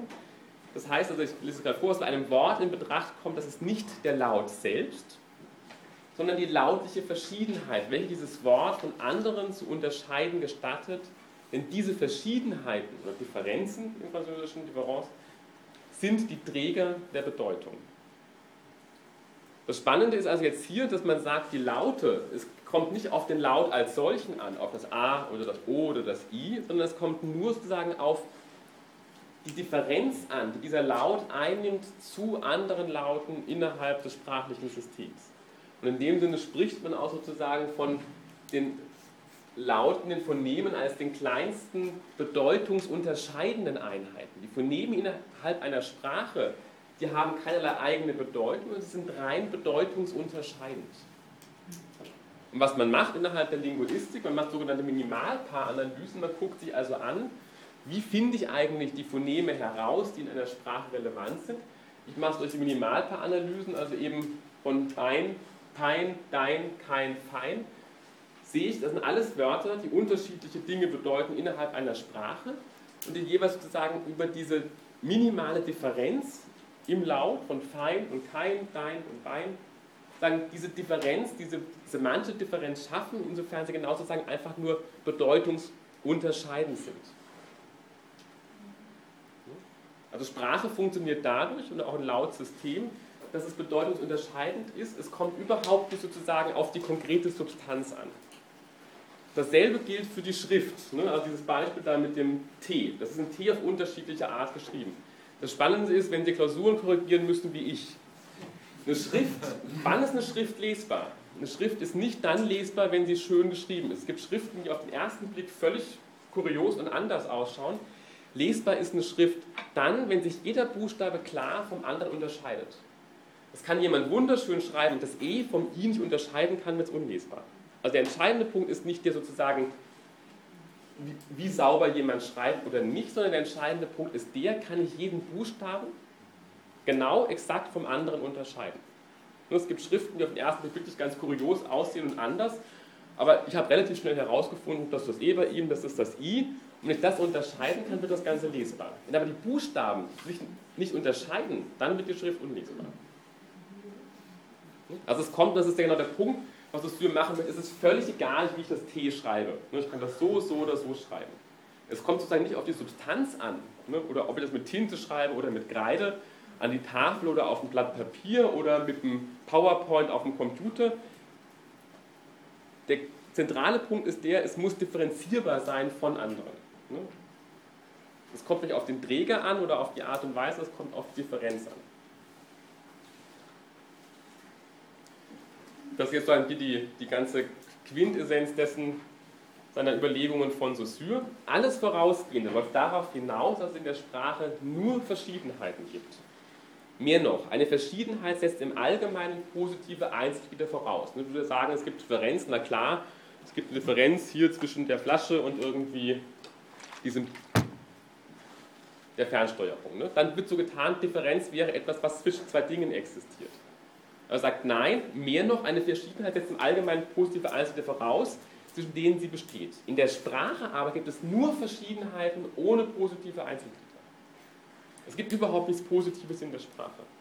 Ob man Bezeichnetes oder Bezeichnendes nimmt, die Sprache enthält weder Vorstellungen noch Laute, die gegenüber dem sprachlichen System präexistent wären, sondern nur begriffliche und lautliche Verschiedenheiten, die sich aus dem System ergeben.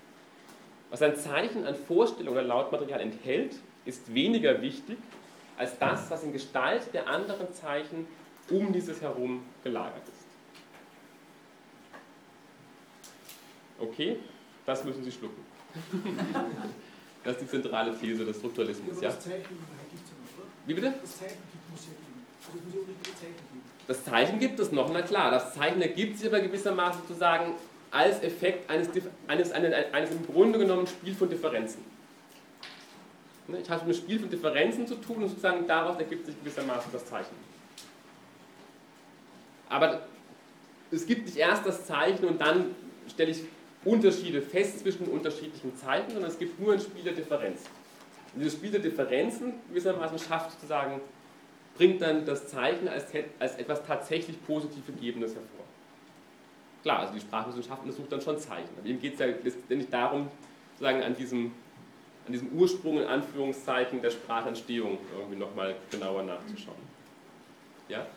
Sie sagen zwar, es geht ihm nicht um das Äußere und um den Rezipienten, aber auch äh, Hörtests konzentrieren sich ja eigentlich auf das. Leute, die nicht oder schlecht hören können, können genau diese Differenzen beim Pein, Bein nicht unterscheiden. Genau. Also es ist schon richtig. Die Unterschiede machen dann das Verstehen. Genau, aber das will er ja deutlich machen. Er sagt, wir können uns dieses, dieses Prinzip der Differentialität können wir uns einerseits auf der begrifflichen Ebene anschauen und wir können uns andererseits anschauen auf der, auf der lautakustischen Ebene. Ja.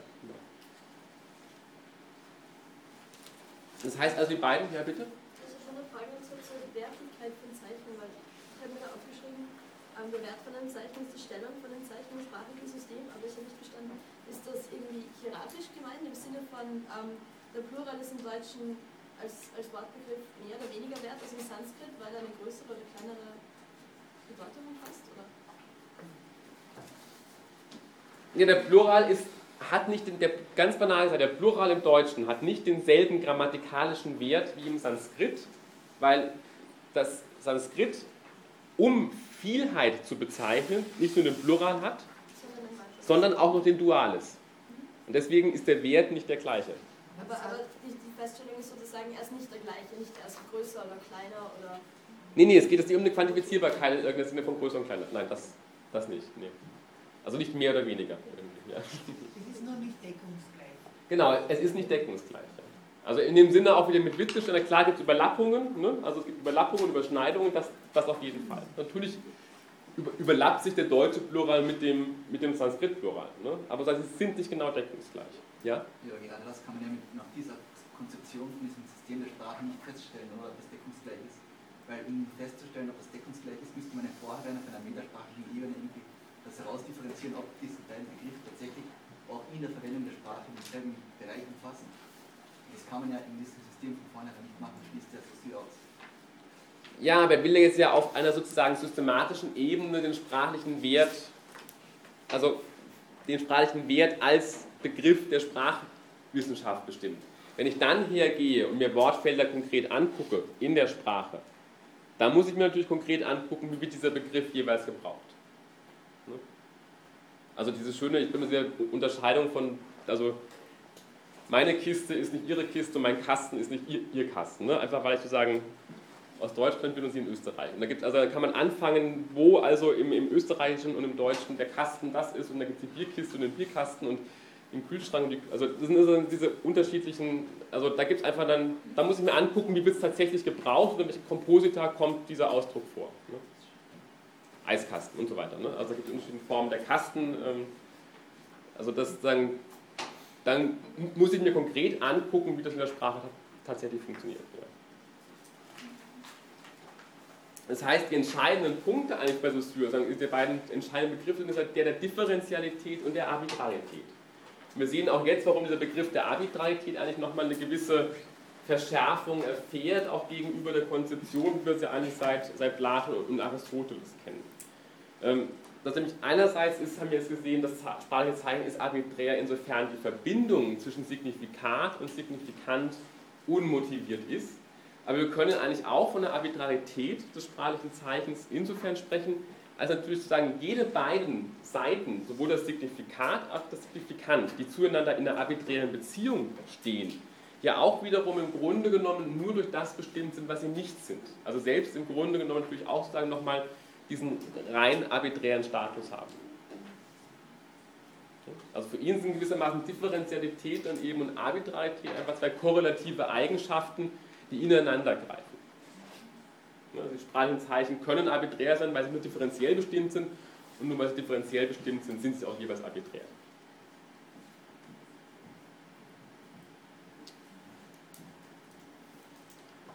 Ein weiteres wichtiges Ergebnis, und das habe ich schon öfter mal genannt, das kam immer wieder mal vor, glaube ich, die ganze, das also war ja diese ganzen Diskussionen immer um die Abgrenzung der menschlichen Sprache von der Tiersprache. Und ein wichtiger Punkt der menschlichen Sprache ist ihre doppelte Strukturiertheit. da habe ich immer wieder mal gefragt, was heißt das jetzt? Und es muss mal deutlicher werden auch. Doppelte Strukturiertheit heißt, dass ich auf, in den menschlichen Sprachen es möglich ist, einer rein begrenzten Anzahl rein distinktiver, das heißt bedeutungsunterscheidender Einheiten, also in der Regel 50, 60 Phoneme pro Sprache, lassen sich prinzipiell unbegrenzte Zahlen signifikativer, das heißt bedeutungstragender Einheiten, sogenannte Morpheme bilden. Also das Spannende an den Sprachen ist, dass ich halt einfach eine begrenzte Anzahl, eine abzählbare Anzahl an Phonemen habe, aus der ich im Prinzip unendlich viele Morpheme, das heißt bedeutungstragende Einheiten, bilden kann. Wir kommen damit zu der letzten Grundunterscheidung bei Saussure, nämlich die sozusagen von syntagmatischen Beziehungen und paradigmatischen Beziehungen. Das heißt jetzt nichts anderes, dass einerseits eigentlich jedes sprachliche Zeichen zugleich in syntagmatischen Beziehungen, das heißt in Beziehungen in Präsenz, in Anwesenheit zu anderen Zeichen existiert, also in diesem gesprochenen Satz, ein komischer Satz, der Lehrer erteilte den Kindern eine Belehrung, da sozusagen würden diese Zeichen in einer syntagmatischen Anreihungsbeziehung zueinander stehen. Und gleichzeitig unterhält aber jeder Ausdruck innerhalb dieses Satzes natürlich Beziehungen zu anderen Zeichen innerhalb des sprachlichen Systems, wenn auch nur rein virtueller Natur. Ne? Also sagen, wenn ich diesen Ausdruck Belehrung hier nehme, dann sozusagen kann ich das einmal, steht dieser Ausdruck Belehrung über seinen Stamm in Beziehung zu den Ausdrücken belehren, lehren, er belehrt. Ich kann sozusagen synonyme Beziehungen feststellen, Belehrung statt Erziehung, Unterricht, Ausbildung, da geht es um eine semantische Form der, der Beziehung. Ich kann einfach sagen, auf der, auf der Laut-Bild-Beziehung unterschiedliche Ko Korrelationen herstellen, also schon Bekehrung, Bescherung, Bewährung. Oder ich kann sozusagen einfach auf der grammatikalischen Ebene über das Suffix paradigmatische Beziehungen herstellen zwischen Belehrung, Erklärung, Beschreibung, Vertreibung und so weiter. Und das sind natürlich jetzt Beziehungen, die sagen, jedes Wort innerhalb sozusagen des sprachlichen Systems einnimmt zu anderen Ausdrücken innerhalb des Systems, aber natürlich das sind Beziehungen gewissermaßen in Absentia oder rein virtuelle Beziehungen. Ja? Wie sind die Kategorien für ein Wort irgendwie bezeichnen oder gibt es da noch mehr? Da gibt es mehr. Das ist jetzt, also da könnte man, das ist jetzt rein, das wäre jetzt einfach der Wortstamm einerseits, dann die Frage eben der semantischen Synonomie, das Laut-Bild, Suffix, Präfix gibt es noch, also mit Sicherheit noch mehrere. Das sind im Prinzip einfach nur Aspekte, die deutlich machen sollen, in denen ein einzelnes Wort Beziehungen unterhalten kann zu anderen Wörtern oder Ausdrücken innerhalb eines sprachlichen Systems. wäre nicht möglich, das irgendwie zusammenzufassen zu einem kohärenten Modell, oder? Das muss man schon einstellen. Diese, diese Kategorisierungen. Nein, es geht es nur darum, deutlich zu machen, welche. Es geht es nur darum, deutlich zu machen, dass jedes Zeichen in der Sprache selber nochmal Beziehungen auf einer syntagmatischen Ebene hat und Beziehungen haben kann auf einer paradigmatischen Ebene. Und die eine Ebene ist rein virtuell und betrifft das System und die andere gewissermaßen ist in Präsenz ja also sagen, ist eine Anreihungsbeziehung innerhalb der Sprache. Aber ich kann daraus kein System entwickeln. Also das, wobei jetzt jetzt gerade so was wie Universalgrammatik, solche Ansätze versuchen natürlich schon da gewisse Regeln in irgendeiner Form zu bilden. Okay, ich bin leider schon über der Zeit, wir müssen jetzt hier an der Stelle Schluss machen. Die Frage ist, ist ein bisschen doof, weil ich eigentlich das nächste Mal kurz zumindest in Heidegger ansprechen wollte und dann mit dem Derrida weitermache. Ähm, also für das nächste Mal, ich werde zumindest kurz, wir werden den Saussure auf jeden Fall fertig machen das nächste Mal, ich werde dann wahrscheinlich relativ kurz auf den Heidegger eingehen ähm, und dass Sie wenigstens da auch nochmal den Konnex irgendwie haben und werde dann wahrscheinlich, ähm, wahrscheinlich eher dann so im letzten Drittel der Stunde sagen, anfangen, mich mit, mit Derrida auseinanderzusetzen. Also von daher bereiten Sie eher mal den Heidegger vor für das nächste Mal, lesen Sie mal kurz rein in den Derrida, aber der wird wahrscheinlich erst das übernächste Mal dann ausführlich drankommen. Ja, dann schöne Weihnachtsferien Ihnen, einen guten Rutsch und schöne Geschichte.